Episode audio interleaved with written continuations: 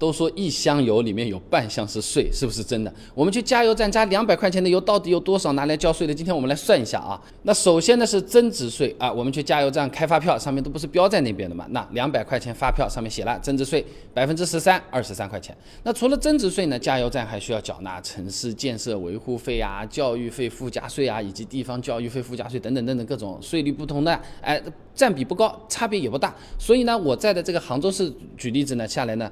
八块钱的样子啊，那然后就是消费税，哎，这占比比较大了啊。那参考财政部税务总局发表的关于继续提高成品油消费税的通知里面讲啊，这汽油消费税呢每升一块五毛二，两百块钱加九二汽油可以加二十六点二升，算下来消费税呢四十块钱左右，这差不多占到百分之二十了啊。那二零零九以前呢，哎，消费税只要每升两毛钱，二零零九年改革之后呢，逐年提高，哎，现在呢已经是一块五毛二了，主要是因为它其实包含了养路费啊。那参考国务院。发布的国务院关于实施成品油价格和税费改革的通知里面讲啊，这二零零九年成品油消费税改革呢，取消公路养路费等六项收费，逐渐取消二级公路收费站，统一算到成品油消费税里面。当年的消费税提高了八毛钱。那么开了十几年的老司机应该都知道的，过去的车子还要交养路费，哎，像我在的这个杭州，一年呢是两千四百块钱。那现在加油虽然变贵了，但养路费也不用交了呀。那国道收费站也基本上也不要钱了，对吧？相当。于是用多少交多少，按量来收了。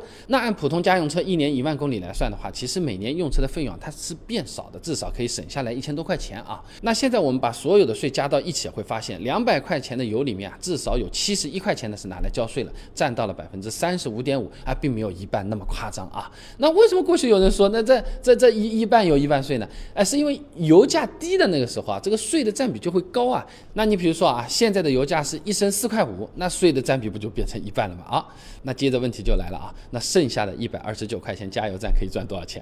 那参考中国石油的张玉涛等人在期刊《国际石油经济》上面的论文《加油站汽油零售定价竞争策略研究》里面给的一组数据啊，某区域内中石油直营加油站每升燃油零售价比进价高一块四毛四，外资和私营加油站呢分别多了八毛六和九毛八啊。那你平均一下，两百块钱的油啊，加油站还要赚三十块钱，刨去成本利润大概在十三块钱左右。我们真正用来买油的钱差不多是九十九块钱啊，每升三块七毛钱啊。这个时候，很多朋友要问了：这私营加油站的油卖的便宜啊，会不会有猫腻啊？